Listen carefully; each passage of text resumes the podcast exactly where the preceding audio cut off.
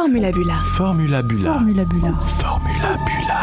Je veux être calife à la place du calife. Mille milliards de mille sabords Je dirais même plus Pressez ce bouton écrit et dring Je me sens bien, j'ai 50 ans, mais je me sens très bien. Ils sont fous ces romans. Il y a ceux qui écrivent l'histoire et ceux qui ont besoin de lunettes pour la lire. Formula Bula, bande dessinée et plus si affinité. Bienvenue pour cette rencontre Formula Bula sur Jardin d'hiver. Avec moi, Gilles Clément, Fred Bernard et Simon Hureau, que je vous présenterai tout à l'heure. Avant, euh, je vous ai préparé une petite introduction qui m'a été inspirée par euh, euh, le discours qu'a fait Raphaël Barban, directeur artistique du festival hier. Puisque pour définir la nature du festival Formula Bula, il parlait d'un festival en mouvement. C'est-à-dire un, festival qui s'ensemence tous les ans de tous les acteurs de la création, les artistes bien sûr, mais également tous ceux qui les accompagnent. C'est-à-dire un, un festival en évolution, comme un jardin, un espace où on peut découvrir, observer, s'émerveiller de toutes les formes d'expression artistique vivantes et renouvelées d'année en année. Forcément, cette idée de festival en mouvement m'a rappelé le concept mis au point par Gilles Clément, avec nous cet après-midi, qu'il a théorisé dans son livre Le jardin en mouvement, en 1991. Un jardin en mouvement, c'est-à-dire un jardin qui se déplace, se transforme au gré du réensemencement naturel des graines d'année en année. C'est un jardin qu'on accompagne plus qu'on contrôle. C'est un jardin avec qui on fait et qu'on ne fait pas contre. Cette analogie entre le vivant et la création qui fait l'ADN du festival Formula Bula n'est pas une simple métaphore. Elle est le point de départ d'une réflexion esthétique, philosophique, sur qu'est-ce que l'art dit de notre relation au monde et de la perception de la nature qui nous entoure. Cette nature qui nous entoure est d'autant plus déterminante aujourd'hui qu'elle concerne des enjeux écologiques qui sont les nôtres face au dérèglement climatique et à l'effondrement de la biodiversité. C'est pour ça que je suis ravie de pouvoir cet après-midi discuter sur ces sujets avec trois jardiniers qui sont aussi trois dessinateurs impliqués dans une relation intime avec la nature. Et donc, euh, je vous propose un peu de mettre les mains dans la terre de la pensée, d'interroger le processus de création artistique en lien avec la manipulation du vivant et ses représentations. Avant de commencer la discussion, je vous présente très brièvement mes interlocuteurs. Donc euh, Gilles Clément, s'il est nécessaire de le présenter, jardinier, puisque c'est comme ça d'abord que vous vous présentez, mais vous êtes en fait euh, botaniste, entomologiste, paysagiste, écrivain, et vous avez aussi participé, fait, vous êtes quelqu'un qui est dans le faire, dans faire des jardins, vous en avez fait beaucoup. Vous avez participé à la création du, à Paris du parc André Citroën, du Quai Branly, de l'Arche de la Défense. Vous avez aussi euh, fait euh, le domaine du Rayol dans le Var. Vous avez surtout votre propre jardin dans la Creuse. Et vous avez écrit euh, beaucoup de livres qui théorisent ces concepts de jardin en mouvement, de jardin planétaire ensuite, à l'échelle de la Terre entière, et euh, la notion de tiers paysage. Fred Bernard avec moi, dessinateur de BD, illustrateur, scénariste. Alors euh, beaucoup de livres, hein, Fred, je ne vais pas tous les présenter. L'aventure surtout de Jeanne Piquini en BD.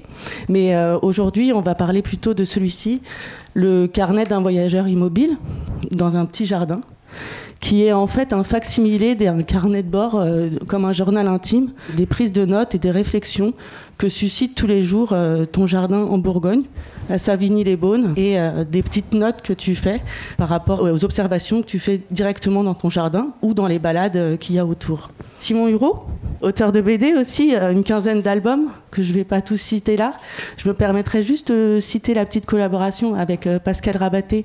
Donc c'est Crève Saucisse, tout simplement parce que dans l'album dont on va parler, qui est L'Oasis, petite genèse d'un jardin biodivers, on voit apparaître euh, la maman de Pascal. C'est un album que vous avez choisi d'écrire pour raconter en fait euh, votre expérience dans votre propre jardin en Indre-et-Loire notamment après avoir entendu à la radio la démission en direct euh, de Nicolas Hulot. Et donc, vous avez eu envie de montrer comment, dans votre propre jardin, même si tout va mal, on peut quand même essayer de favoriser la biodiversité. Dans ce livre, L'Oasis, il y a une préface qui a été écrite euh, par euh, Gilles Clément. Et Gilles Clément, comme je vous ai dit, qui a écrit beaucoup de livres, et dont son dernier livre, qui est paru euh, en avril dernier, Notre-Dame des Plantes, qui est donc une variation à la suite de l'incendie de Notre-Dame, où Gilles invente une renaissance de Notre-Dame après l'incendie, ouverte vers la lumière, et donc ouverte à une cathédrale végétale, où le vivant, en fait, reprend ses droits, et où on ne reconstruirait pas l'église, mais où, euh, en fait, euh, la nature euh, reprendrait la vie. Voilà, l'introduction était un peu longue, mais c'est pour vous dire un peu où nous en étions. Avant, j'aimerais qu'on pose cette question du dessin avant de poser la question de, de cette relation à la nature ou bien avec. C'est-à-dire que si on parcourt ce que vous écrivez ou ce que vous, dessinez, le principe fondamental, c'est l'émerveillement au départ. Ma question est très simple au départ, c'est quel lien faites-vous entre le geste de dessiner et les gestes de jardiner Quelle est la relation que vous mettez? Est-ce que ça vient de cet émerveillement que vous ressentez euh, avec la nature? Est-ce que c'est une relation de désir? Est-ce que ce désir est le même? Et est-ce qu'il est peut-être différent dans le sens quand vous allez dessiner, vous allez être sur une feuille blanche? Quand vous allez jardiner, vous allez être sur un terreau, un terreau qui est vivant, qui veut commencer.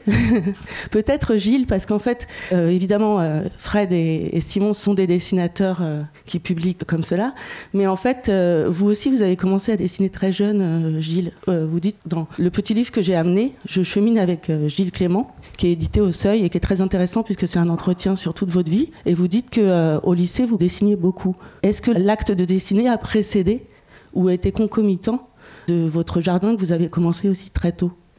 Alors, c'est pas tout à fait la même chose, parce que l'acte de dessiner dans l'histoire que vous suggérez là, qui est plutôt celle euh, très difficile à définir d'une quête de, quelque chose qui a de l'importance, mais dont on ne sait pas très bien comment elle va se présenter, cette chose-là, et on cherche à la dessiner, et c'est en fait, c'est l'inconscient qui travaille. Et donc, ce qui résulte, le résultat de cette espèce de mécanique invraisemblable, ben, c'est quelque chose qu'on n'avait absolument pas imaginé. C'est une des catégories, une des possibilités du dessin, parce qu'il y en a d'autres. Et euh, celle-là, elle a commencé très jeune, dans mon cas, bon, voilà, parce qu'il y avait des, cours où je comprenais absolument pas ce qu'on m'enseignait. Donc, qu'est-ce que fait la main? La main qui, qui, va écrire quelque chose que dit le professeur, sauf qu'au bout d'un moment, moi, ben, on comprend même pas ce que ça veut dire ces mots-là. Et la main dessine peut-être quelque chose qui est un, un, petit peu dans le paysage du fond de la classe, les gens, mais finalement, il arrive quelque chose qu'on n'avait pas prévu. Mais vraiment pas du tout. L'inconscient, c'est le travail de l'inconscient. Et ce truc-là m'est revenu beaucoup plus tard, euh, il n'y a pas très longtemps, hein, euh, euh, dans les années 2000, comme ça, enfin, si je puis dire, pas très longtemps. Bon, c'était les réunions professionnelles où vraiment on s'ennuie, quoi où c'est pas possible. Quoi. Au bout d'un moment, on, arrête d'écouter les gens qui s'échangent, qui échangent entre eux, et, mais on fait semblant d'écrire. Hein. Et donc la main, et alors là, et là, là, par contre, c'est limite parce que arrive, c'est toujours des personnages. Ça commence par le haut de la page. Hein. Alors il y a un ou deux mots d'écrit, puis c'est tout. Puis là, il commence à y avoir une tête, des cheveux, des machins, une position, etc. Et c'est arrivé plusieurs fois que arrive quelqu'un, un portrait de quelqu'un qui est dans la salle que je ne suis pas du tout en train de dessiner, hein, pas du tout. Donc il est rentré dans le cerveau avant, il ressort là. Waouh alors là, c'est embêtant, je, ferme, je plie, je je peux pas, c'est pas, c'est pas gentil. Donc il y, a ce côté-là qui est assez étonnant, hein, qui joue beaucoup. Et puis il y a quelque chose d'autre euh, qui est la, nécessité de représenter pour parler du métier qu'on fait, qui est le hein, paysage par exemple. Moi, je suis professeur aussi, j'ai donné des cours et j'ai toujours apprécié beaucoup, beaucoup plus ce qui était représenté par un étudiant du paysage qu'il voyait que ce qu'il pouvait prendre en photographie. Bien sûr, il y a le cadrage. Le cadrage, il donne euh, les limites de ce qui est sous l'étendue du regard en le focalisant, bon d'accord, mais donc il y a une signature là, par le cadrage, mais c'est pas quand même ça. Le dessin, c'est un choix. Le dessin de ce que l'on représente, on choisit de représenter ça avant toute chose. Ils ne le savent pas, hein, quand ils dessinent, les étudiants, ils ne savent pas euh, d'une manière euh, inconsciente, ils choisissent ça plutôt qu'un arbre ou une maison ou un chemin ou quelque chose, plutôt que... Et l'autre, l'autre ne fera pas pareil. Parce qu'il n'a pas la même sensibilité, il ne fait pas le même choix. Et ça, c'est très très intéressant. Il y a 30 étudiants, le même paysage, la, même obligation de représenter. Ça, pour euh, parler du projet qu'ils vont, être vont faire dessus, il y a 30 dessins différents et il y aura 30 projets différents. Et ça, je trouve ça très très bien. D'où l'intérêt de, quelque chose qui est de l'ordre du dessin, parce que c'est unique, quoi. Ça n'a rien à voir avec euh, la copie intégrale. Donc voilà, ce sont deux, deux choses euh, vraiment que je sépare quand même malgré tout. Le, le rôle de l'inconscient dans ça, toujours, c'est toujours l'étonnement, la surprise, ça oui. Alors euh, les dessins qui viennent de l'inconscient dont je parlais, on les finit consciemment. Hein. on découvre un truc et on le finit à la main. On dit oui, oui, non, bah non, bah tiens, je vais lui faire comme ça, machin. Mais au début, ça démarre comme ça. Et puis l'autre, euh, l'autre catégorie, c'est mon expérience personnelle, hein, c'est pas forcément la vôtre, hein, qui est de, faire un, choix dans le paysage pour dire quelque chose de plus, ce qu'on estime comme étant le plus important. Alors euh, Fred, par contre, toi, tu as un, un rapport au dessin qui est, qui est plus intime, d'autant que ce livre, en fait, ce livre n'était pas destiné à être publié, c'est complètement gratuit. Qu'est-ce qui te pousse, en fait, à, à aller dans ton jardin tous les jours et choisir de dessiner telle ou telle plante, d'autant qu'en fait, tu regardes au jour le jour les évolutions de comment une fleur euh, va éclore, de comment elle va faner, de comment elle va se faire euh, manger par un escargot, euh, toutes ces choses. Et c'est une relation très intime, puisque, encore une fois, je disais que c'était pas destiné à être publié. Quel rapport, euh, quel besoin? Euh, en fait, ce merveilleux métier de dessinateur qu'on pratique quotidiennement, moi je m'en échappais, même si je l'adore, quand je voyage et que je dessine comme quand je suis gamin et que je veux apporter des souvenirs en fait, juste pour le plaisir. Euh, moi j'ai quitté la campagne où j'ai grandi, 8 ans à Lyon, 15 ans à Paris. Un gros manque euh, de verdure quand même. Il y a 4 ans, j'ai quitté Paris avec un fils qu'on avait 9. Et jusqu'à ce qu'on y vive à l'année dans cette maison, je prenais des notes. C'était juste deux, trois petites gribouillis. Je notais les, les dates d'éclosion de telle ou telle fleur et je regardais par. alors, C'était pas une étude sur le climat, mais. Enfin, je voyais. Et les vignerons autour font la même chose avec leurs vignes, mais euh, on voyait bien que ça arrivait de plus en plus tôt et puis que du coup le gel. Enfin, je notais voilà, des tas de petites observations. Et je m'étais promis, le jour où on, on quitte cette ville, je me mettrai à dessiner dans le jardin et pour accompagner aussi, pour un peu embarquer mon fils aussi dans ma passion, quoi, parce que ça fait 25 ans que je vais dans des classes, que je rencontre des enfants avec mes albums jeunesse. Et je vois bien que même à la campagne, euh, il n'y a pas forcément un grand intérêt euh, pour euh, ce qui les entoure. Enfin, nommer les oiseaux, tout ça, euh, c'est. bah, on n'était peut-être pas très nombreux dans ma classe non plus en CM2 à le faire, je, je me souviens plus. Mais là, je suis toujours un peu paniqué à l'idée de comment ils peuvent juger qu'il manque des oiseaux qu'ils ne peuvent pas nommer, comment ils peuvent euh, s'inquiéter de quelque chose qui pourrait disparaître, qu'ils ne regardent pas. Et donc, euh, mon fils aussi pourrait être embarqué dans toute autre cho- autre chose. Et là, en fait, je le force un peu avec moi. Et donc, c'est vrai que c'était pour lui un peu, pour savoir d'où venait telle plante, euh, comment elles réagissent bah, aux intempéries, tout ça. Et c'était vraiment euh, pour euh, la famille, comme, comme mes carnets de voyage, où seuls les amis et la famille les voient, en fait. C'est Albin Michel, mon éditeur jeunesse, hein, depuis historique, je dirais, qui m'a dit, mais il faut faire un livre avec ça. Mais c'est écrit comme des listes de courses, quoi. Fromage blanc. Enfin, c'est vraiment écrit comme... euh, c'est pas une lettre d'amour, quoi. je suis pas appliqué.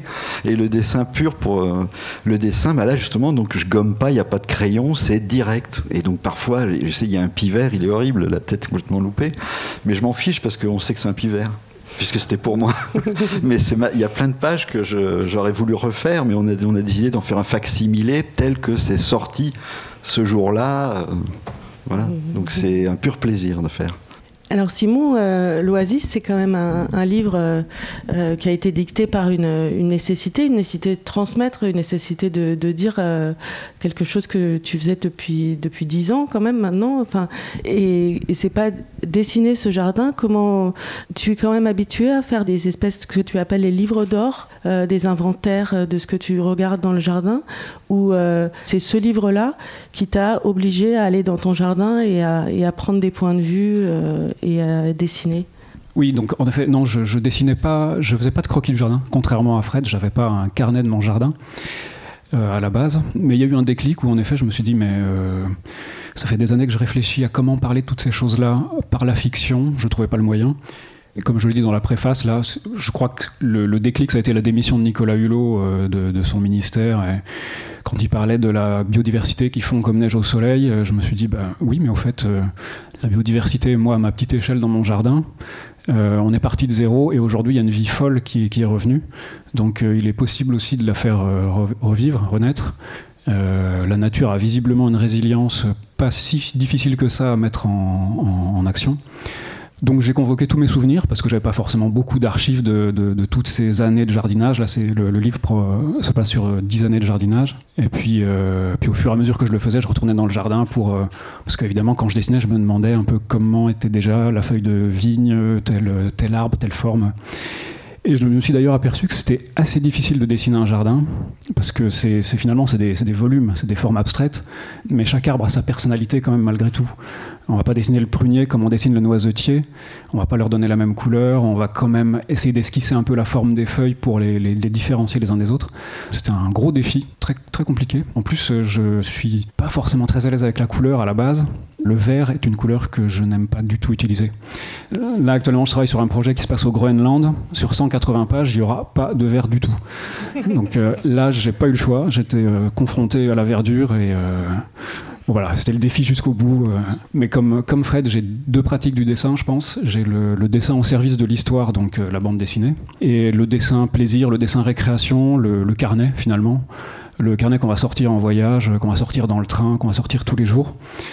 J'en ai toujours un dans, mon sac, dans ma poche, et, euh, là, c'est la, vraie liberté. Et c'est aussi euh, par le carnet le plaisir de. C'est apprendre à mieux voir finalement. On n'aura jamais aussi bien vu quelque chose que quand on l'aura dessiné. Donc quand on sort son carnet dans son jardin, ce que Fred fait quotidiennement, on redécouvre son jardin et on va dans, le, dans les moindres détails et, sortir son carnet, bah, c'est aussi se rapprocher, puis commencer à voir euh, quelle vie il y a qu'on n'aurait pas vu en restant à 3 mètres de, telle fleur ou telle plante. Dès qu'on commence à dessiner, bah, on se pose, ça dure un certain temps, donc on voit se passer des tas de choses. Le dessin, je trouve c'est une bonne approche du, jardin. Ça permet de mieux faire connaissance avec son jardin. On le rencontre plus intimement parce qu'on va plus longtemps et plus près. Oui, l'observation est, en fait euh, plongée dans son point de vue, mais euh, c'est aussi choisir, euh, c'est ce que tu disais Gilles aussi, c'est-à-dire que euh, on choisit ce qu'on va représenter. Dans ce choix qu'on fait, il y a des choix conscients. Il y a c'est-à-dire euh, les, choix conscients dont parlait Fred, de dire euh, par exemple, euh, bah, faut nommer le vivant. Pour transmettre à, Melvin, mon fils, j'ai besoin de lui dire ce que c'est qu'une mésange, j'ai besoin de lui représenter ce que c'est qu'un un pan du jour ou un, un macaron. Et donc pour ça, j'ai besoin de représenter. Gilles, tu as fait aussi euh, des études de- entomologiste, euh, un- une approche scientifique et naturaliste finalement de, ces représentations du vivant. En quoi euh, elles sont à la fois utiles pour rendre compte de la perte, à la fois de la richesse de ce qu'il y a autour de nous et de ce qu'on perd, puisqu'on ne peut pas euh, euh, savoir ce qu'on perd si on n'a pas pris conscience de ce qu'il y avait, et en quoi, selon toi, ces représentations sont aussi tributaires euh, d'une approche scientifique et peut-être la nôtre, parce qu'en fait, quand on regarde les, les planches que vous faites instinctivement, vous les dessinateurs, on retrouve des planches de papillons, par exemple, d'entomologistes du 19e siècle, enfin, d'une science qui s'est construite quand même dans la classification, dans des choses comme ça, qui sont pas euh, propres à toutes les cultures non plus dans la représentation. Comment euh, toi tu réfléchis euh, là-dessus, Gilles? Avant de répondre euh, à la question, je voudrais juste revenir sur le verre. Parce que c'est assez étrange, mais dans l'histoire de- des gens qui représentent, qui travaillent avec les couleurs, le vert a toujours posé un problème. C'est compliqué. Et les peintres qui se sont mis à faire des tableaux, des paysages, euh, qu'on a appelés d'abord les paysagistes, avant que ce soit un métier euh, de gens qui travaillent sur le terrain, etc., c'était des peintres. Ils évitaient cette couleur-là. Mais vraiment. hein. Et quand on, quand on voit les impressionnistes et d'autres, ils peignent des, des choses avec plein plein de couleurs, hein, surtout à l'automne, parce que là vraiment il n'y a plus de vert, quoi. On est dans des couleurs très chaudes. J'habite dans la Creuse, une région qui s'appelle la vallée des peintres. Il serait désolé aujourd'hui, hein, parce que c'est moi ce que j'appelle l'inversion du paysage. Il y avait, avec l'arrivée des machines et des produits, etc., mais surtout les machines, on n'est plus du tout allé, venu s'intéresser et exploiter les terrains en pente. Donc ces terrains en pente qui étaient très ouverts, pleins de bruyères, parce que c'est un sol acide et ces plantes poussent là et elles dominent. C'est ça qui venait peindre, la bruyère, quand elle fleurit. Et les fougères, quand elles sont rousses un peu plus tard à l'automne. Donc pas de vert, quoi. Mais bon, ça a été abandonné, vous n'avez plus aucune espèce de machine qui passe là depuis déjà les années 60. C'est devenu des forêts. Ils ne viendraient pas peindre. Je crois pas. Donc il y a quelque chose là. Et moi, je l'ai expérimenté aussi. J'ai essayé hein, avec des crayons de couleur, avec de l'huile, avec tout. Et effectivement, et, je suis pas le seul. hein, euh, Enfin, je, sais pas. tu n'es pas le seul. Et ne il y a plein de gens qui, abordent cette question-là en disant ouais, c'est trop dur, quoi. Peut-être parce que c'est c'est pas complètement défini, parce que je ne sais pas pourquoi. Le mois d'août, par exemple, vous avez des unités de vert dans le paysage devient neutre et quasi ennuyeux, alors qu'il ne l'est pas au printemps et qu'il ne l'est pas à l'automne. Donc il y a un truc, quoi. Alors pour répondre à l'autre question, quand on dessine une plante, on la garde en mémoire, mais vraiment et complètement et toujours quoi. On ne pourra pas l'oublier. Quand on en fait la photo, là, c'est pas la peine, on l'oublie tout de suite. Et quand on fait un herbier, ce qui est quand même un peu entre les deux, là, pour le coup, parce qu'on a, on a l'objet, c'est pas aussi performant que quand on fait l'effort du dessin. Ça n'a rien à voir, parce qu'il faut aller regarder les moindres détails, les, poils, c'est-à-dire les plumes, enfin bon, toutes sortes de petites choses importantes, de variations de couleurs, du tissu végétal. Enfin, c'est pas du tout facile, mais on l'oubliera pas.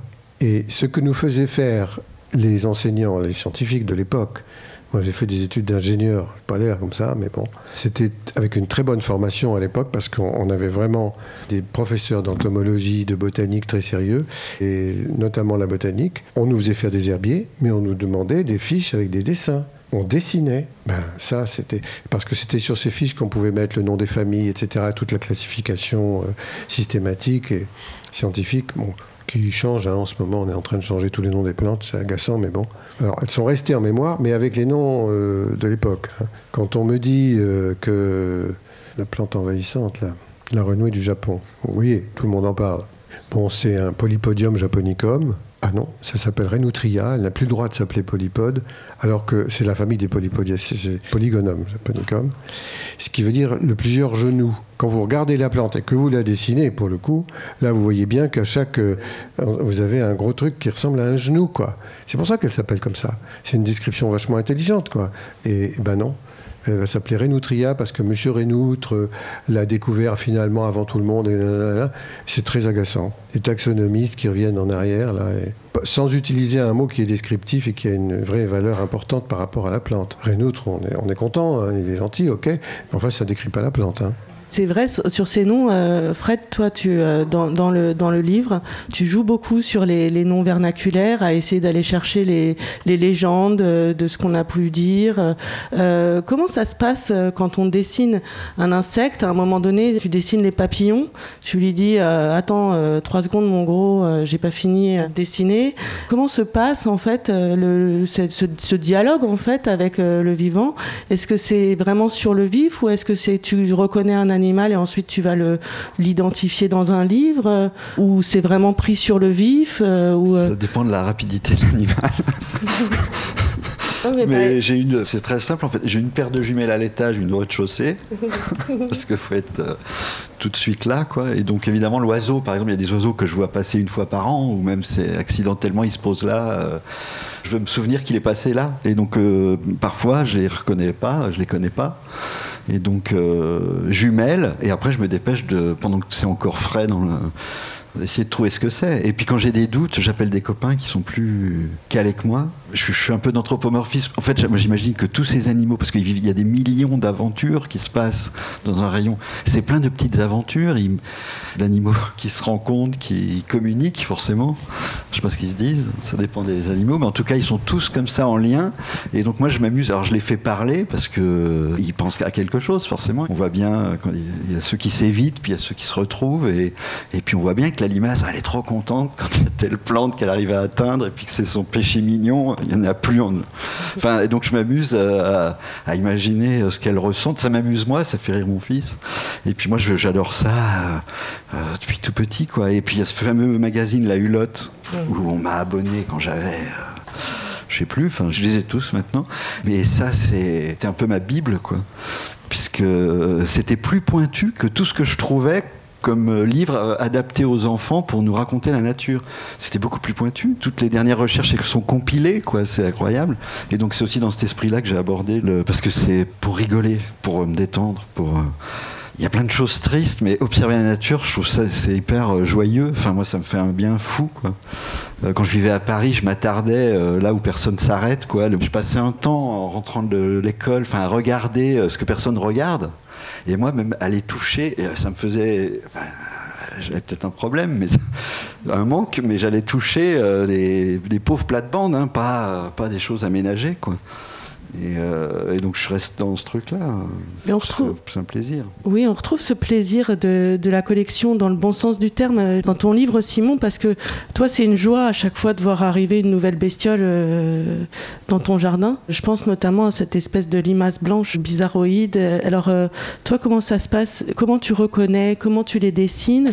Est-ce que tu vas voir tel ou tel livre, tel ou tel sur Internet? Comment tu les redessines ensuite? Et comment tu peux comme ça te, te dire ah bah oui bah, bah, là euh, j'ai installé ma mare donc j'ai telle libellule euh, des choses comme ça Oui, alors je les identifie avec des guides. Moi, j'aime bien les livres. J'aime bien, euh, quand je vois un insecte ou un oiseau, aller le chercher dans, dans mon livre et, le trouver. C'est mon premier réflexe. Si vraiment je le trouve pas dans mes guides, euh, les insectes ou les araignées, c'est pas évident. Il y a quand même une, foule considérable et, c'est difficile de les avoir, tous dans les livres. Bah, je vais avoir recours à Internet. Mais depuis que l'Oasis est sorti, et même un petit peu avant, un peu comme Fred, finalement, j'ai commencé un carnet du jardin. Euh, Parce que finalement, le fait d'avoir travaillé sur ce livre, ça m'a mis le, pied à l'étrier. Et, chaque fois que je vois, j'observe quelque chose de nouveau, je, le consigne. Donc euh, tous- les, ans, il est sorti il y a un an, mais depuis deux ans, j'arrête pas de découvrir des nouvelles espèces. Je les, note, je les croque directement sur le motif quand je peux, quand elles sont pas trop rapides, quand elles sont pas envolées.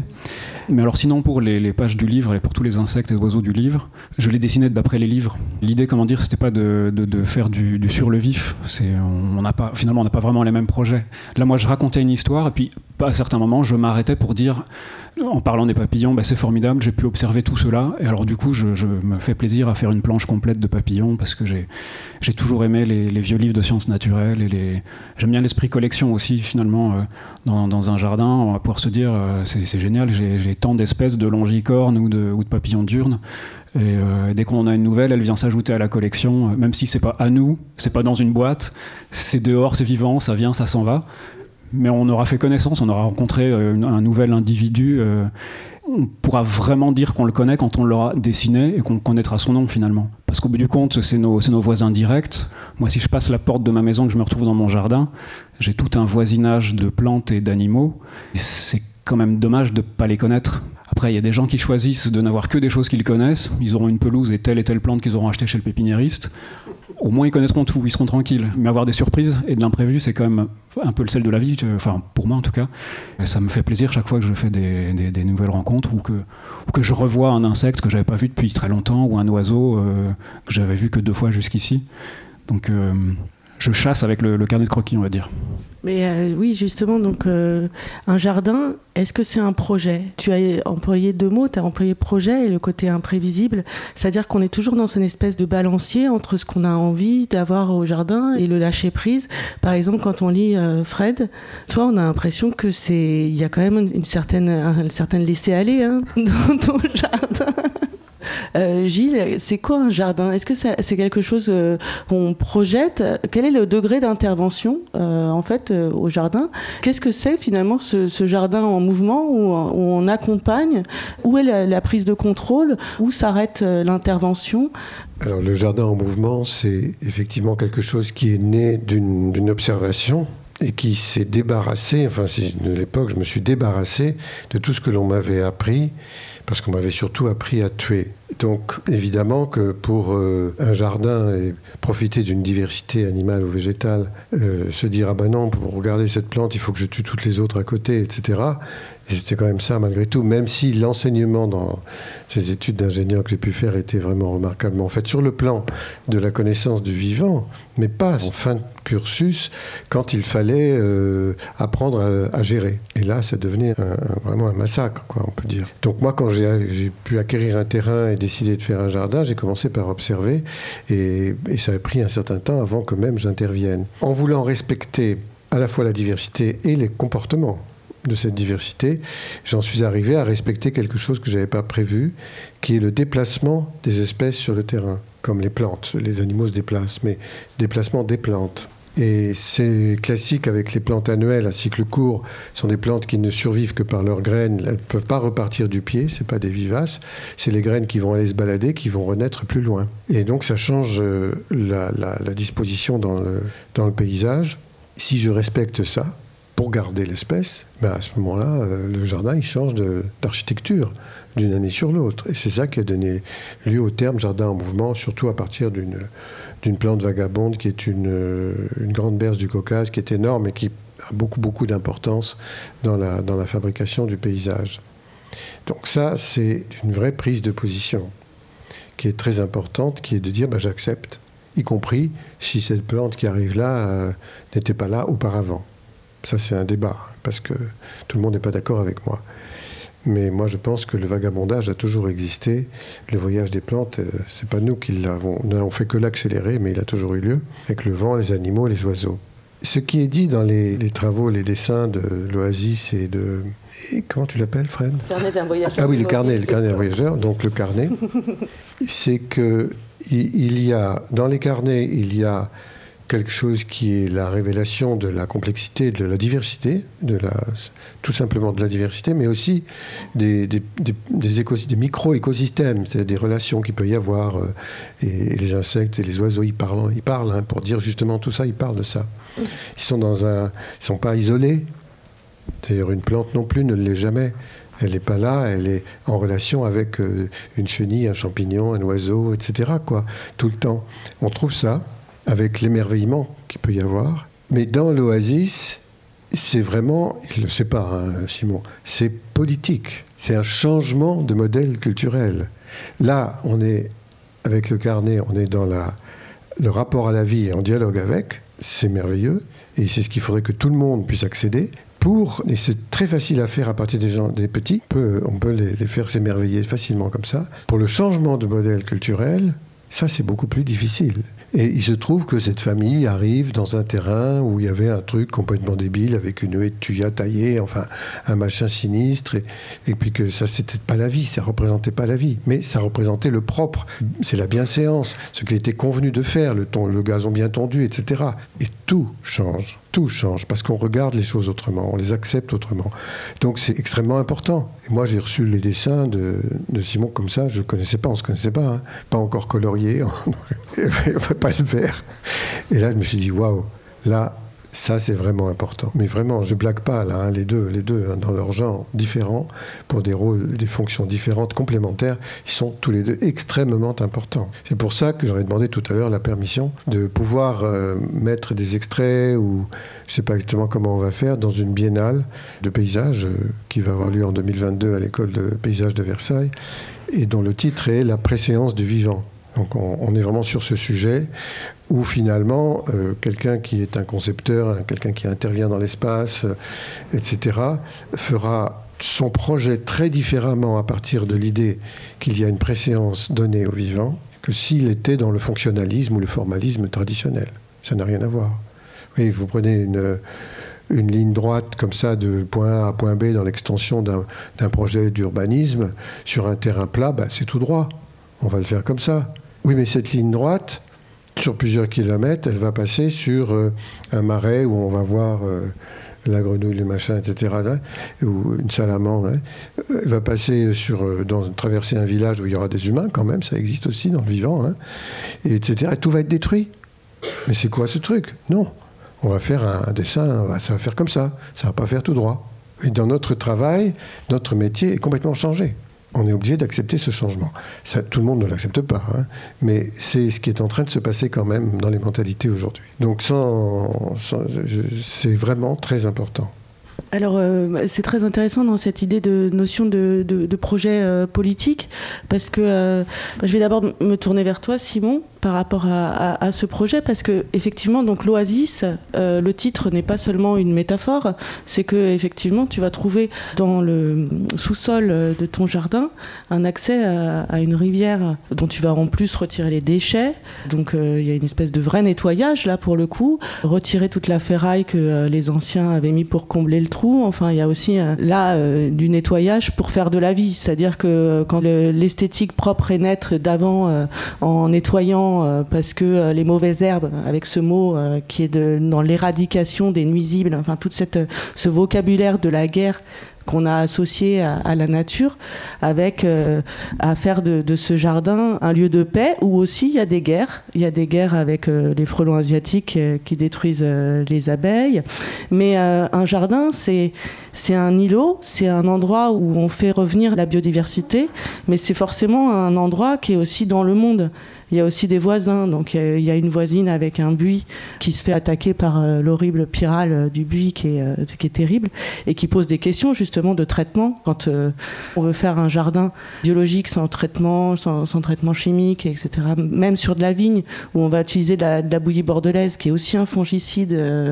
il y a des questionnements qui se posent dans les actions qu'on va, qu'on va mener au jardin, mais elles sont aussi complémentaires des voisins et des voisins puisque à un moment donné vous rachetez un bout de potager qui était euh, complètement traité avec euh, où il a fallu tout réenrichir la terre, enfin, etc. Donc comment, à partir d'un jardin qui est son petit îlot de résistance, on rayonne, on a des relations avec euh, les autres. Ça passe par même devant chez toi où tu vas dire non, non, n'écrasez pas ce petit scarabée, s'il vous plaît. oui, on part de très très loin quand même. Hein. Franchement, quand on est arrivé, c'était de la terre nue et il y avait trois, trois vieux arbres en train de mourir. Euh, je continue 10, 12 ans après à trouver des bouts de verre et des petits bouts de plastique fragmentés, là, des sacs poubelles bleues là, qui sont. Enfin bon. Euh, et quand en effet on a redécouvert l'accès à la rivière, euh, là il y, a eu il y a eu quelques allers-retours à la déchetterie pour enlever les bouts de mobilette, les matelas, les, les ampoules, les lames de rasoir, les, enfin, effrayant. L'ancien propriétaire était un plombier chauffagiste, donc il avait fait une grosse dalle à peu près anti-atomique sur la rivière parce que le seul truc qui l'intéressait, c'était de pouvoir rentrer ses, fourgons et se garer euh, sur la place inutile, en l'occurrence celle de la rivière. Donc euh, j'ai eu la chance de trouver un, escalier qui, descendait à cette rivière. Donc on a un sous-sol, un sous-sol avec de l'eau qui coule, c'est assez magique. Mais c'est infini, quoi. On n'a jamais fini, en effet, de, restaurer le jardin, d'amender la terre, etc. Puis c'est vrai qu'au fur et à mesure, ben, on finit par euh, faire connaissance avec son voisinage, puis il y a des interactions qui se créent. C'est un terrain de lien assez, assez hors norme aussi on s'échange des fruits, des légumes, on communique par le jardin. Pas encore assez à mon goût, par exemple, je connais pas encore assez de personnes à qui donner les arbres que j'ai en trop qui poussent dans mon jardin, donc j'en mets sur le trottoir devant la porte en disant, en mettant à donner où j'empile des cajots de rhizomes d'iris parce que je vais pas les jeter quand même, mais au bout d'un moment on en a trop parce que ça se développe. Comme je sais pas à qui les donner, je les mets sur le trottoir. Euh, ça finit quand même par partir, les gens les prennent. Mais euh, au fur et à mesure, je pense qu'il y a des, choses qui peuvent avancer dans ce sens-là. Je me dis que ça pourrait être pas mal d'ailleurs de, de créer dans cette commune euh, une petite bourse d'échange de plantes et de graines ça fédérerait un peu tous les, tous les propriétaires de jardins, euh, parce que finalement, j'en connais pas encore beaucoup. Euh. Puis il y en a qui ont des jardins mais qui n'en font rien, il y en a qui n'ont pas le temps de s'en occuper, il y en a qui. Enfin, on n'a pas tous la même vision du jardin non plus. C'est pas encore une vision hyper orthodoxe, je pense, euh, ou très partagée. Donc ça évolue. C'est long, mais voilà, ça fait 12 ans qu'on est dans ce jardin, et voilà, petit à petit, on va voir comment ça continue. quoi. Fred, euh, toi, ton jardin, je disais que c'était un peu du laisser aller. C'est pas ce que je voulais dire. C'est qu'à un moment donné, tu dis que j'aime la friche, euh, j'aime euh, les, herbes folles. Tu es aussi un amoureux de ta région. C'est-à-dire que le carnet d'un voyageur immobile, tu prends des croquis dans ton jardin, mais quand tu vas faire euh, une balade, euh, tu vas euh, saisir un paysage, tu es dans une Bourgogne qui t'a fait. En fait, on, on, habite le jardin, on habite aussi sa, sa région. Il y a des vignes, on est dans une. là, pour le coup, dans un, un, univers beaucoup plus rural, parce que Simon, au départ, quand tu arrives, c'est presque un lotissement. Enfin, on est, il y a des maisons mitoyennes. C'est une petite commune de 4000 habitants, donc je ne sais jamais si c'est une petite ville ou un gros village. Mais non, c'est des vieilles maisons, il n'y a, pas, pas de lotissement, c'est du vieux bâti là, dans, dans ce coin-là. D'accord. Ce que je veux dire, c'est que euh, Fred, tu te poses aussi des questions sur ce qui se passe autour, euh, sur euh, le traitement des vignes, sur comment la campagne autour de chez toi se transforme. Et même si tu as un rapport peut-être plus poétique, parce que c'était pas censé être non plus quelque chose à, publier, donc il y a moins l'effort de transmission ou d'avoir envie de raconter quelque chose dans ce récit, enfin, puisque ce n'est pas vraiment un, ou bien si c'en est un, mais intime. Tu développes aussi quand même ce regard par rapport au voisinage et ses évolutions. Oui, moi, le rapport avec mes voisins. Moi, quand je suis arrivé, c'était une friche, c'était pas taillé et tout, c'était inhabité depuis longtemps, donc c'était des orties et des ronces, euh, mais phénoménales. Enfin, plus grande que moi, je suis pas très grand, mais c'était plus grande que moi. Et donc, avec mon frère, on a vraiment tout arraché. euh, C'était, euh, enfin c'était un combat pour avancer. Quoi. On a découvert à un moment donné qu'il y avait une vieille Golf sous un, enfin c'était euh, sous un truc euh, en tôle ondulée abattu. Enfin, c'était horrible. Et j'ai utilisé des produits. euh, je ne m'en sortais pas des orties.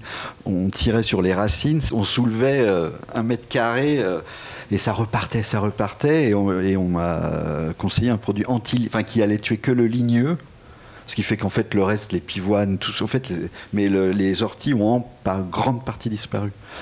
Et donc, pour mes voisins, ils n'ont même pas vu la différence entre depuis que j'y vis. Parce que ça fait 20 ans, hein, moi, le 1999, je suis rentré là-dedans. Et encore là, parce que je, je laisse peu de rentrer de voisins, à dire vrai, dans le jardin, parce que je me méfie toujours des gens. Enfin, surtout ceux que je connais. Finalement, les inconnus, ça me pose plein de problèmes. Mais le dernier qui est rentré, il n'était jamais rentré, puis il me fait Oh là là, t'es pas très branché jardinage. C'est la première réflexion qu'il a faite en rentrant. quoi. Donc j'ai pas envie de perdre du temps. Donc j'ai rien dit. Je fais Oui, oui. Mais moi, j'avais une fascination pour les jardins de grand-mère, enfin, donc euh, arrière-grand-mère maintenant. Mais quand j'étais petit, et avant le tuya, en fait, c'était des résidus des jardins qui étaient entre le curé, la mamie, et je sais pas, c'était des jardins. euh, J'en ai des photos puisque je suis dedans, enfant, et il y avait des tas de plantes qui sont passées de mode et il y avait beaucoup plus il y avait encore les simples. Il y avait toujours le petit côté euh, euh, pas forcément un gros potager mais des pieds de tomates pour faire joli plus que parce que de toute façon il y avait le voisin qu'on faisait pousser plein mais euh, un espèce d'enchevêtrement comme ça avec des plantes. Il y en a une dont je cherchais le nom là ils appelaient ça des perruches. Une fois fanées, les fleurs, elles font une espèce de forme de perruche et on les accrochait au bord d'un verre comme ça pour qu'elles boivent. Alors je sais plus, c'est des plantes grimpantes. Et mon père m'a fait Ah oui, oui, oui, c'était quoi ça? Puis j'ai toujours pas retrouvé le nom. Et il y avait plein de plantes comme ça, les chèvrefeuilles, tout. Il y avait une espèce de fouillis. Une espèce de fouillis dans tous ces jardins. Et qui est un peu. Ça prend du temps en fait, le fouillis à gérer. Donc en fait, les gens ont plus le temps. Et puis les mamies, elles étaient là, elles avaient souvent grandi pas loin, voire dans la maison. Et maintenant, les gens, ça j'en parlais souvent avec un copain qui fait de l'urbanisme, il me dit, mais de toute façon, les gens, ils déménagent tous les 5 ans en changeant de boulot. Donc comment ils vont s'investir dans un terrain qu'ils viennent d'acquérir pour euh, dire, de toute façon, moi, dans 5 ou 7 ans, je m'en vais. Donc en fait, ils font un peu le strict minimum. euh, voire il faut intervenir un paysagiste, justement, ils vont rien faire eux-mêmes. Et puis du coup, euh, on se leur file comme ça tous les 5 ans, quelqu'un arrive, euh, ils mettent un toboggan pour le gamin, puis après ils remballent. Et donc en fait, c'est long d'installer les choses. Et, et en fait, on a changé de vie aussi par rapport à ça. On déménage beaucoup plus qu'avant. quoi. Ça, j'y avais pas songé, mais c'est un ami qui m'a fait la réflexion que investir vraiment un jardin un peu complexe, il faut du temps et il faut être un peu sûr de rester euh, plus de 10 ans, sinon euh, à quoi bon? Enfin, c'est ce que se disent les gens, quoi. Et, ce même, cette même personne m'a dit, tu vois, toutes les Lineskind de tous les villages, là, justement, en Bourgogne, ils sont très protégés par les vignes, justement, qui valent beaucoup plus cher que le terrain à bâtir. Et donc, ils n'ont pas changé de dessin depuis euh, le 19e. Euh, il y a- ce qui a changé, c'est les arbres qu'on a plantés, qu'on a plantés au 19e, justement, les, cèdres du Liban, des, immenses platanes. Et il me dit, les gens plantent plus ça, puisqu'ils ne le verront pas beau. Ils veulent un truc qui pousse vite. Donc il me dit, quand tout cela, ils seront crevés, il n'y aura plus que les toits des maisons, puis quelques trucs qui vont... Mais il n'y aura plus ces masses végétales qui... Ça va changer. Il me dit, pareil, je ne m'étais pas fait cette réflexion, et c'est évident. Puisque qui plante un arbre qui sera beau dans 150 ans? Enfin, il y a un côté comme ça, il faudrait que ça aille vite aussi dans le, dans le rendu Mm. final du jardin. Or, euh, ben, c'est le seul truc qui accélère pas. C'est- Il y a quatre saisons, elle dure. C'est- On peut pas l'accélérer, ça. Oui, c'est vrai, c'est une forme euh, d'enracinement en fait, un, jardin. D'ailleurs, euh, à un moment donné, tu utilises euh, ce proverbe chinois, je ne sais plus ce que c'était, comment c'était, c'était la, vie débute quand on commence, quand on commence un jardin. Et, en fait, c'est un peu cette histoire de, de ces trois livres là qui sont sur la table, y compris Notre-Dame des Plantes. C'est-à-dire qu'en fait, en préparant cette rencontre, c'est ce, ce qui me faisait réfléchir sur la bande dessinée dans le sens où c'est du dessin, certes, mais c'est du dessin en mouvement. Qu'on prenne ces trois livres, en fait, on a un commencement, une idée, un premier chapitre, un incendie avec euh, Notre-Dame-des-Landes sur lequel on va pouvoir euh, réensemencer et construire, enfin, et la lumière et les plantes vont pouvoir euh, pousser. Carnet d'un voyageur immobile, c'est très drôle parce qu'en fait, ça dure plus d'un an. Et au bout d'un moment, bah, ça, ça, coupe comme ça. En fait, Euh, Fred nous dit euh, bah voilà, moi j'ai envoyé à mon imprimeur, moi, moi je continue, hein, mais euh, il fallait bien arrêter pour faire le livre. En fait, ça n'arrête jamais. Tu continues à, à dessiner. Et puis même dans l'histoire de l'Oasis, c'est-à-dire que le jardin, bah, il, il est là. En fait, euh, le jardin, c'est une histoire qui commence et on ne sait jamais euh, quand est-ce qu'elle finit? Ce, ce- peut-être cette, euh, cette pérennisation, cette évolution par rapport à la terre qui peut peut-être aussi se transmettre au-delà de nous-mêmes jardiniers dans un jardin, peut-être dans les comportements. C'est-à-dire que peut-être la, la- la personne qui reprendra vos maisons, qui, reprend, qui reprendra vos jardins, retravaillera, re- continuera cette histoire. Ou pas. Ou s'il y a rupture, s'il y a rupture, c'est un peu l'histoire euh, tragique de, de tout, tout ce qu'on vit aujourd'hui aussi. C'est-à-dire euh, une rupture euh, philosophique de non-reprise euh, et de laisser aller ou, de bétonnage, etc. Gilles avait raison, enfin, il dit que ça avance, ces mentalités quand même. Là, je, donc, je parlais des. Bon, il y avait des aficionados du bio depuis mon adolescence, et puis petit à petit, puis il y avait des gens qui étaient retors à ça, c'était même pas la peine d'y songer une seconde. Même les jeunes, hein, c'est-à-dire même les gens qui ont 30 ans qui reprennent. Et là, en fait, bah, les gens veulent boire ça. De plus en plus de gens veulent boire ça. Et puis en fait, ils commencent à se rendre compte qu'ils passent pour des cons. Et donc, ils- même ceux qui ne voulaient pas, à reculons, mais ils, ils finissent par y aller puisque tout, tout le monde s'y met. Et ils disent, mais de toute façon, je vais pas rester comme un seul con à traiter euh, comme dans les années 80, même si les produits quand même ont changé euh, et c'est plus les mêmes quantités qui déversent. Mais effectivement, là, il y a plein d'insectes qui reviennent, qui avaient, quand j'étais petit, ah oui, qui reviennent, mais clairement. C'est visible, quoi, les coccinelles. Moi, quand on faisait les vendanges, a- dans les caisses, il y avait plein d'animaux. Il y avait plein de coccinelles, il y avait des sauterelles, il y avait. Maintenant, il y a de l'herbe sous les vignes, dans la plupart des vignes. En tout cas, en Bourgogne, autour de chez moi, de plus en plus. Et du coup, il y a vraiment une faune qui n'arrête pas de marcher sur des serpents. Il y a même des vipères. Il y a des endroits où ils flippent d'aller euh, en plein été dans les vignes parce qu'il y a des vipères et tout.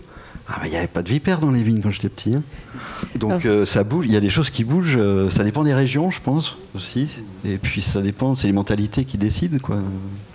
Alors, euh, vous allez peut-être pouvoir euh, poser des questions. Peut-être d'abord, euh, Gilles, tu as passé toute ta vie à transmettre, à essayer de non seulement de faire, mais de d'enseigner. Euh, par rapport à ce que disait euh, Fred, est-ce que tu sens que ça a bougé par rapport aux, aux années 80 ou euh, élan plutôt positif ou pessimiste sur la Oui, on, on est passé d'une illusion de la maîtrise avec tous les produits et tout ce qu'il faut à une prise de conscience sur l'importance qu'il y a de sauvegarder même ce que l'on n'exploite pas. Alors ça, c'est c'est quand même quelque chose qui était très important. Mais il reste quand même un niveau d'ignorance, c'est pour ça que ces deux livres sont très importants, un niveau d'ignorance euh, énorme sur euh, le vivant et sa diversité et leur comportement de ces êtres, de tout ça. Et c'est plus enseigné parce que euh, y a eu un abandon, mais c'était dans les programmes officiellement. Petit à petit, on a enlevé les heures qui étaient celles des sciences naturelles dans les écoles. C'est devenu le SVT, mais c'est rien par rapport à ce que c'était. Il y a eu une perte complètement des exercices de terrain. Il y a eu l'interdiction de faire des élevages, des cultures. Moi, ma fille, elle était dans un lycée où il n'y avait pas de terre, hein, il n'y avait nulle part. Tout était asphalté, bien sûr. Et c'était interdit de faire la démonstration d'une graine qui pousse dans un pot de terre, par exemple. Donc les profs qui voulaient le faire, ils allaient cacher ça dans, sur des petits bouts de balcons derrière les fenêtres, etc., pour pas que l'administration euh, le voit, quoi, pour pas. On, on en était là il n'y a pas longtemps. La botanique clandestine. Il y a une trentaine d'années, mais bon, oui. Et ça a, tout, ça a petit à petit changé, au point que euh, on était, on était arrivé à un stade où, par exemple, les produits vivriers des jardins potagers des lycées agricoles étaient interdits pour la cantine, hein, parce que c'est dangereux quand même. hein. Donc il fallait euh, se soumettre à Sodexo. hein. C'était juste une histoire de fric, tout ça. C'est insupportable. Mais insupportable. Alors, petit à petit, les gens ont pris conscience du fait qu'il y avait la mainmise de toutes ces multinationales sur la planète. On ne peut pas continuer de vivre comme ça, c'est pas possible. Reprenons la main, reprenons une certaine autonomie et réapprenons à savoir où nous habitons. Et alors, il y a des profs qui ont fait ça, il y a des petits ateliers, des petits minuscules, hein, ces petites expériences sur le terrain. Mais ça se fait presque en dehors du programme. Puis petit à petit, au niveau le plus haut de la programmation dans les ministères responsables de, l'enseignement, ils ont fini par accepter que les enseignants et que ça rentre dans le programme. Mais c'est très lent. C'est pas, pas assez rapide. Hein. C'est pour ça qu'il faut des trucs comme ça. C'est des trucs, excusez-moi. Hein. c'est très, très important. Vraiment très important. On, on en est là. Bon, en plus, c'est drôle et c'est accessible à tous, donc c'est vraiment important, franchement. Oui, je pense que c'est une responsabilité euh, à la fois individuelle et collective. Ce qui est vrai que euh, dans ces livres euh, de Simon et de Fred, c'est très accessible dans le sens où ils se prennent pas la tête. Ils font aussi des erreurs. On, a le droit de se tromper au jardin. On a le droit de planter une plante. Et non, en fait, ça ne marche pas. Et c'est ça qui est aussi très chaleureux dans ces lectures, de oser faire, de pas faire mal. C'est-à-dire, faire mal, c'est juste mettre des intrants et essayer de trucider tout le monde pour pouvoir que son beau rosier euh, prenne la place, euh, c'est la seule chose qu'il ne faut pas faire. Mais ensuite, on a le droit de planter une plante euh, qui est même pas endémique à l'endroit et qui poussera pas ou qui poussera et dont, on aura la satisfaction. C'est-à-dire que c'est vraiment aussi une ode au plaisir, le jardinage comme plaisir, comme apprentissage par soi-même. Simon, il a des au Botria, il n'a pas le droit, là, il va aller en prison. c'est des graines.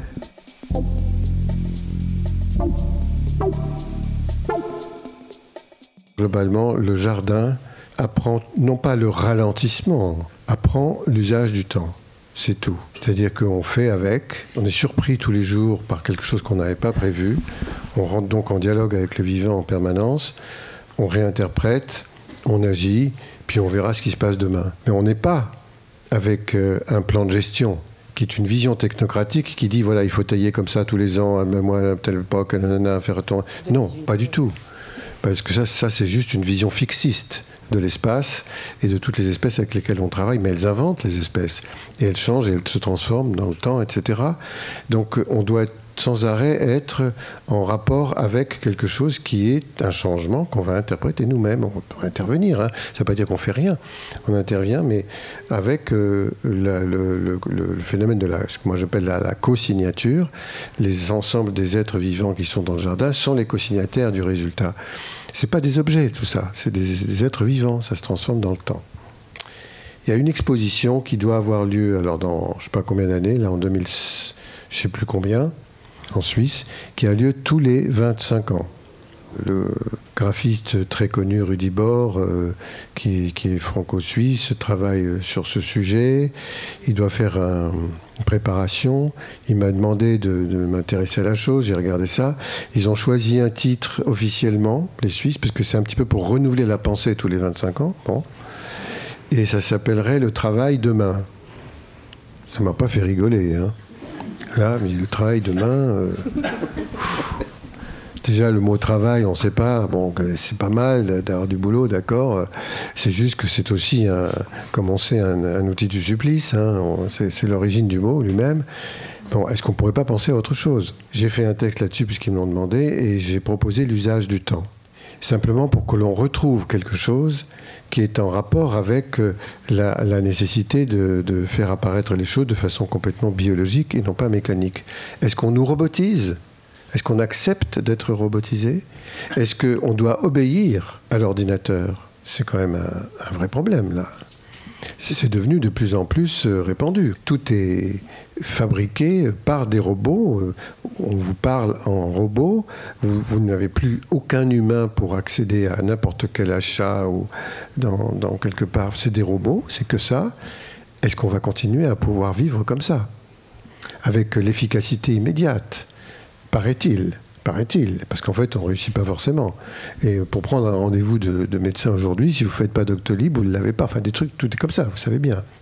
bon, non, je rigole parce que j'ai justement un dessin chez moi qui est dans les toilettes. Et le pauvre, euh, assis sur ses toilettes, est en train de, lire euh, quelque chose qui est écrit à la place du papier, parce qu'il n'y en a plus, et qui lui explique que justement, il faut qu'il fasse telle et telle chose pour aller jusqu'à. Enfin, c'est virtuel, quoi. Est-ce qu'on peut aller au virtuel jusqu'à ce niveau-là? Le dessin est très bien parce qu'il parle, vraiment, il parle très, très, très fort, quoi. Voilà, je ne sais plus quel est l'auteur, mais c'est très bien. Donc, l'usage du temps, euh, ce serait la, la possibilité pour chacun de retrouver une polyactivité, de ne pas être un expert, L'expertise est une horreur, parce que vous êtes robotisé par le fait que vous êtes un spécialiste. hein. Vous ne faites que ça, un trou dans le machin, une épingle, et puis vous ne savez rien faire d'autre. C'est se priver de la complexité humaine et de ce que c'est que l'être humain en soi, quoi. Donc c'est complètement, complètement inhumain. Et il ne faut pas accepter. Il faut aller dans quelque chose d'autre. Je parle de la polyactivité, mais il y a certainement d'au- d'autres exemples. Et on peut, dans la même journée, euh, faire un dessin, une chanson, euh, un peu de cuisine. Les gens ont retrouvé la possibilité, éventuellement, pas tous, hein, de faire de la cuisine pendant le confinement. hein. Les autres, ils ont fait livrer. Bon, d'accord. Enfin bon, euh, on pourrait retrouver une, autonomie, tout simplement. L'intelligence n'est pas que dans le cerveau. On a nos mains. On peut faire des choses avec. On a un cerveau un peu bizarre et un peu trop gros, je crois, à mon avis. Je ne sais pas très bien s'en servir, ça c'est mon point de vue. Mais c'est ça, c'est les humains, les animaux humains sont comme ça. Mais on devrait pouvoir quand même retrouver l'usage de son corps avec sa diversité d'expression, quoi. Et pas se mettre dans la nécessité physique de décompenser pour euh, et faire un jogging obligé en mesurant le nombre de pas qu'on fait en courant, etc., pour pouvoir euh, survivre parce que l'écran nous a tués, quoi. Je ne sais pas, mais moi j'ai fait le parc, notre historien nous en avait parlé. Si vous allez le dimanche matin dans le parc, ben, il n'y a plus aucune personne qui se promène. hein. Vous n'avez que des gens qui courent. Là, il y a un truc. C'est quelque chose de très très étrange. Pourquoi on en est arrivé là?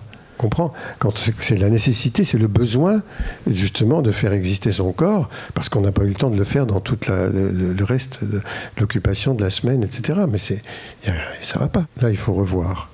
Je ne sais pas si c'est possible, hein. peut-être une utopie ce que je vous dis là, mais c'est ce que je souhaiterais. Vous avez vu arriver des animaux pendant ce confinement qui n'étaient pas prévus? Ils n'étaient pas possible qu'ils soient là auparavant parce qu'il y avait trop d'agitation. Malheureusement, on est revenu à cette agitation. Mais moi, je dis que si on est d'accord euh, pour vivre avec la nature, elle, elle est d'accord pour vivre avec nous. hein. Il suffit juste de l'accepter, mais et non pas de la repousser sans arrêt avec euh, énormément de moyens, de bruit, de, de pollution. Et voilà, si, si on parle avec le principe qu'on l'accepte, ben, ça devient possible.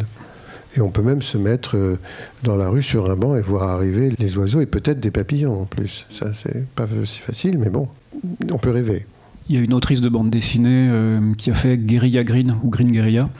Et euh, elle parle de tout ça justement, elle donne plein d'idées, plein de, plein de solutions. Je l'ai rencontrée il y a deux semaines, je lui ai demandé, je lui son adresse postale et, je lui ai envoyé une grosse enveloppe de graines du jardin parce qu'elle fait des, des bombes de graines. Elle a un lance-pierre et elle fait des petites billes enfin de, de terre argileuse dans lesquelles elle met plein de graines et elle, euh, elle en envoie un peu partout. euh, voilà, comment essaimer, ensemencer. C'est vrai, c'est vrai. Moi, ce matin, en sortant de la gare, parce qu'à chaque fois que je viens, euh, enfin que je quitte mon jardin, surtout en ce moment, j'ai plein de graines accrochées à mes bas de pantalon et tout. Et donc, j'en fais une petite boule et je les, je les jette au pied d'un arbre. alors, c'est des trucs envahissants parfois. Mais il y a plein de choses qui se passent. Moi, j'ai été très plante d'intérieur, mais j'ai passé la moitié de ma vie en ville. Enfin, et donc, j'avais plein trop des plantes à l'intérieur. C'était compliqué entre le chauffage l'hiver, tout ça. Moi, j'ai arrêté à un moment donné, j'en pouvais plus de gérer ça. Et j'avais jamais eu de balcon de ma vie. Euh, et- mais il y a des choses qui se passent euh, qu'on on est autorisé. euh, quand Gilles, tu disais qu'effectivement on n'avait pas le droit de mettre des tétards, enfin quoi que ce soit, alors qu'on avait tous dans les écoles. Là, ma sœur, elle est instite, elle a des grandes maternelles, et et elle a le droit. Alors il y a des parents qui râlent un peu, mais elle fait une journée par semaine dans la nature qui vendent, qui neige, qui pleuve. Alors elle demande aux parents de les habiller en fonction du temps qu'il fait le matin. Et, euh, elle les emmène, euh, donc ils, sont, ils ont 5 ans, quoi. Et donc, euh, les- euh, ils ont peur de la maladie. Mais donc, les parents s'inquiètent pour la maladie de Lyme avec les, les tiques. Enfin bref, il y a toujours. Et puis, il fait, il fait trop froid, mais non, mais bien habillé. S'il fait froid, on marche, mais elle les balade. Et ça, c'est autorisé par l'éducation nationale. Elle, elle a le papier, quoi. Après, le problème, c'est certains parents qui qui sont là, mais pourquoi il pleut C'est débile. Et euh, donc ils vont à pied, il n'y a pas de bus. hein. Enfin là, donc c'est aussi une chance de campagne. C'est un atout campagne là. hein. Il suffit de faire 100 mètres puis on est dans la nature. Mais, euh, mais, quand je vivais à Paris, euh, il y avait plein, j'observais plein, plein de choses aussi. En fait, dans des tout petits espaces parfois très ingrats, quoi, des, des bouts d'angle, on n'a pas su quoi en faire, donc euh, il y a quelqu'un qui a mis, je sais pas comment ça se passe d'ailleurs, c'est des endroits qui sont pas gérés par les espaces verts vraiment. Euh, dans la première mandature de, de la Noé, il y a eu l'interdiction des, des, des, pesticides, ça date déjà donc d'un certain temps. À partir de ce moment-là, on avait arrivé plein de choses, hein, plein d'herbes euh, qu'on n'avait jamais vues, dites mauvaises, elles ne le sont pas du tout évidemment, une certaine diversité, il n'y a pas pour autant des espèces rares ici, mais, quand même, il y a des possibilités. Puis il y a des gens qui ont pris le, les terrains, enfin ça a été autorisé pour, autour des, vous savez, dans les pieds d'arbres et tout. Bon, ça, ça a l'air un peu anecdotique comme ça, mais ça ne l'est pas vraiment. Il y, a, il y, a, des espèces qui se contentent de ce qu'ils ont besoin, justement de ça. Donc c'est pas ridicule du tout. Mais ça n'aurait pas pu se faire sans ces mesures. Moi, si, si je peux me permettre, c'est que c'est vrai qu'il y a quand même beaucoup de choses en ville, euh, entre des jardins potagers. Moi, j'ai vu des potagers euh, où on euh, où il y a des collectifs. Il y a une prise de conscience dans les villes. On parle du problème de la nature dans les campagnes. Moi, j'habite dans un village où effectivement il y, a, une interdiction de produits phytosanitaires qui maintenant s'est étendue à beaucoup de communes. Bah, c'est une guerre entre la mairie et les habitants qui râlent à cause des mauvaises herbes qui poussent sur le trottoir et régulièrement on voit tous les employés de mairie qui sortent de la mairie pour aller désherber à la main pour euh, faire plaisir à l'électeur. Donc il faut aussi voir que c'est vraiment une vision en fait euh, de la nature, la nature propre, la nature euh, euh, avec du Roundup pour que ma clôture soit belle, c'est pas que un, tempérament de citadin, c'est un tempérament qui remonte au, remembrement, à, l'histoire industrielle, à, des agriculteurs aussi qui dans la nature et moi j'habite dans une commune complètement rurale, j'ai des voisins retraités ils continuent à traiter au Roundup malgré que ça soit complètement interdit. C'est des gens qui ont 70 ans, on les changera pas. Donc voilà, je sais. Mais en tout cas, euh, ce qui est très important, c'est la, prise de conscience, la prise de conscience du faire, du temps. Euh, c'est ce que on parle parce qu'en fait, euh, sinon, même des, problèmes comme l'effondrement de la biodiversité, les questions des crises climatiques, si on n'a pas de connexion avec le temps, les saisons, si on n'observe pas, comme Fred, que la, la, saison commence de plus en plus tôt, qu'il y a des sécheresses. Bon, cette année, on a été inondé en eau mais euh, il y avait avant euh, trois années de sécheresse successives, etc. Ça, c'est des connexions à la nature et c'est ça qui nous fait prendre conscience de, ce qui se passe. Sinon, on peut le regarder aux infos. On est toujours sur une réalité virtualisée, euh, y, compris des catastrophes. Alors, on a bientôt fini. Peut-être si vous avez une dernière question. N'hésitez pas. Et puis, sinon, je vais rendre la salle parce que je ne sais pas ce qui se passe ensuite. Donc voilà. Bah, en tout cas, le temps qu'on prend pour dessiner, il appartient vraiment qu'à soi et c'est et donc moi je fais pas de yoga, de choses comme ça, mais mais c'est mon ça me détend. C'est parfois le dessin est plus détaillé parce que j'ai envie de prendre plus de temps dessus. Et ça peut être sur un escargot, hein, c'est pas forcément sur un paysage, mais euh, c'est des moments euh, pour soi que personne nous volera. Et, et, puis justement, je suis pas en train de travailler quand je fais ça, alors que je fais mon métier, mais en pirate, quoi. alors qu'on a un métier tout à fait honorable avec Simon, mais Gilles a raison. Enfin, on a, on a très peu de temps pour soi, en fait. Euh, et, on est trop spécialisé aussi. Et, moi, je n'ai pas lu tous les livres de, Gilles, mais ceux que j'ai lus, c'est évident que toutes les qualités de, de ce que tu as fait, mais des livres que tu as écrits, c'est le côté justement polyvalent du, bonhomme qui, connaît les insectes, donc qui a le paysagisme, et t'écris des romans. C'est des livres longue portée, quoi ils peuvent que rester puisque c'est pas des livres de spécialistes parce que la spécialisation elle se dé... enfin elle, euh, il y a un moment donné l'obsolète puis très vite en fait. Et je vois alors moi je suis un peu passionné d'archéologie mais j'en ai pas fait non plus mais euh, j'entends à chaque fois que je lis le roi Gourand André le roi Gourand euh, c'est un des rares archéologues de, donc les premiers de cette génération là et tous les archéologues contemporains ouverts d'esprit parce qu'il y a aussi des, guerres terribles chez les archéologues mais c'est le seul qui, avait qui a un discours qui tient encore dans plein de domaines parce qu'il était ethnologue, archéologue, linguiste, et qu'en fait c'est sa polyvalence qui a fait que son regard a porté beaucoup plus loin que des collègues à lui. Euh, euh, tout aussi virulent que lui, parce que euh, c'était un bonhomme qui, balançait, quoi. Et, euh, mais c'est resté parce qu'il s'intéressait à plein de, pas que à l'archéologie, en fait. Enfin, pas qu'aux cailloux morts ou aux fossiles, et mais parce qu'il il, il était polyvalent, quoi. Et je crois que du coup, ça permet d'un peu d'envisager les choses un petit peu plus loin. Et en faisant ce qu'on fait là, quand on sort de nos fictions, Simon, et qu'on fait ça, bah on, on va, en tout cas, si on ne va pas plus loin, on prend d'autres sentiers qui n'étaient pas prévus et ça nous fait du bien à nous. Et puis, euh, quand ça fait du bien au lecteur, on a eu plein de retours. Euh, quand même assez euh, surprenants, moi je trouve, sur, nos livres. Et alors qu'on les a fait un peu que pour le plaisir. Donc je pense que plus on. Enfin, c'est peut-être la première valeur, c'est celle-là, en fait, de prendre du temps et du plaisir, parce que c'est pas la société qui va nous les offrir en, colissimo, quoi. Ni, Amazon. ouais, ouais, même s'il y a un gros smiley dessus. Non, mais c'est vraiment, faut, faut les voler, quoi. faut vraiment les voler. Et euh, ça, c'est campagne, ville, banlieue, euh, euh, France, États-Unis. Enfin, c'est valable pour toute l'humanité. On, on, est un peu spolié. Puis finalement, quand on a une feuille blanche devant soi, on compose comme on composerait un jardin. Et et bah oui, euh, pareil avec des histoires de temporalité qui sont un peu de la même famille. Euh, une plante, ça se mérite parce qu'on ne pourra pas la faire pousser plus vite que sa vraie temporalité à elle. Le dessin, c'est pareil, il y a un temps incompressible. Euh, on peut pas, peut pas aller plus vite. Il doit se mériter pour arriver au bout du dessin. Ouais, c'est des univers. C'est composer un jardin, dessiner, composer une planche de bande dessinée. Je sais pas, il y a peut-être une parenté un petit peu. Ouais. Moi, j'arrête pas de parcourir, de, traverser des villages euh, qui ont été beaux, qui ont été vivants, et dont tous les commerces sont fermés, euh, dont, qui, ont des maisons magnifiques, euh, qui tombent en ruine parce qu'on ne sait même plus s'il y a encore un propriétaire. Et enfin, les campagnes, c'est le nouveau Far West, quoi. Il faut y retourner absolument. Il y, a, des milliers de choses à faire passionnantes dans, des territoires qui méritent d'être découverts. il y a des tas de villages qui mériteraient de, de, renaître de leurs cendres, qui sont habités que par des retraités qui il se passe plus rien, quoi. Et, moi, j'aurais tendance à dire oui. Enfin, pour aller faire revivre des, des, endroits avec des idées neuves, mais pas pour, euh, pour aller euh, engraisser des cités dortoirs sans intérêt, euh, pour le matin prendre sa voiture et aller travailler dans la ville. Après, peut-être Gilles en voudra en parler, mais si on, fait, si on veut passer à plus d'agriculture biologique, euh, il faudra plus de gens euh, dans les champs hein, parce que euh, on cultive pas pareil en, nombre d'hectares en culture biologique et puis si on remet des haies etc que ce qu'on fait actuellement.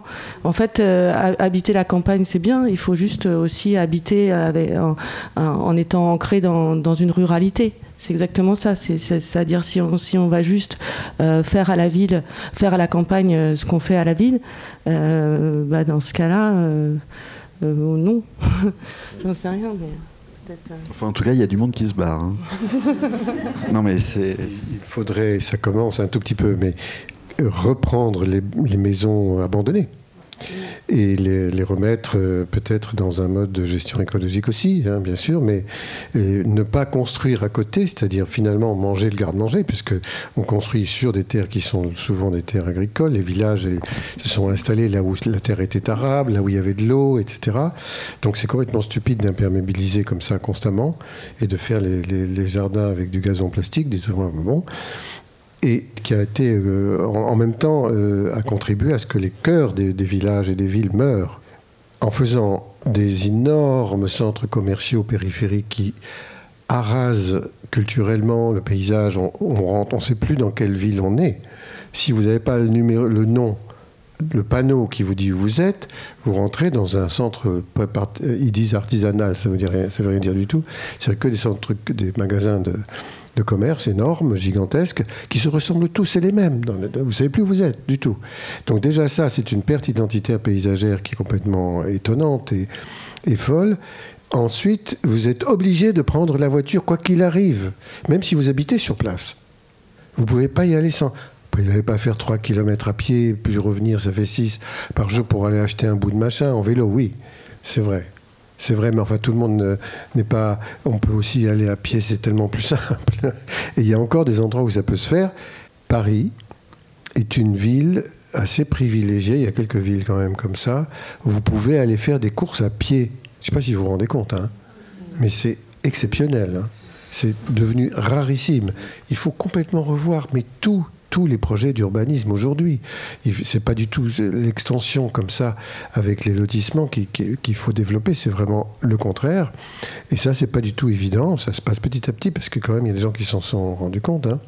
Mais ça prend, euh, ça prend beaucoup de temps. On, travaille avec des, paysagistes là-dessus, des, des, urbanistes plutôt, et qui, qui ont bien compris parce que c'est. Pour l'instant, on en est encore au constat que dans une ville, alors comme Paris mais d'autres, il y a plus d'abeilles que dans la périphérie. C'est-à-dire que aller à la campagne, ça c'est bien. Mais à la condition de faire revivre les villes, les villages, comme on vient de le dire, le suggérer, mais que aussi les techniques de gestion de l'espace rural soient différentes. Pour l'instant, euh, on continue à vous dire euh, à quelle distance euh, voulez-vous être tué 3 mètres ou 5 mètres? Avec le glyphosate hein On nous a posé la question. Sérieusement, on a osé dire ça. Enfin, c'est moi qui transpose, mais quand même, c'est ce qu'on nous a proposé.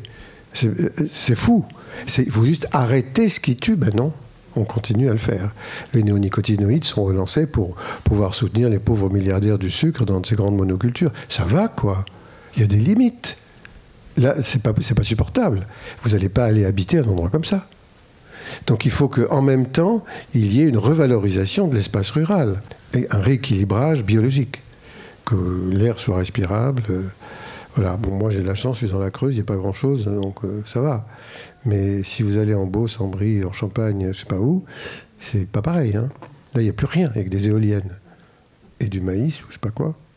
Bah, je, bah, je, vous remercie beaucoup en tout cas. Et, euh, mes confrères là vont aller dédicacer. Vous pourrez les retrouver et retrouver leurs livres euh, maintenant. Merci. Merci.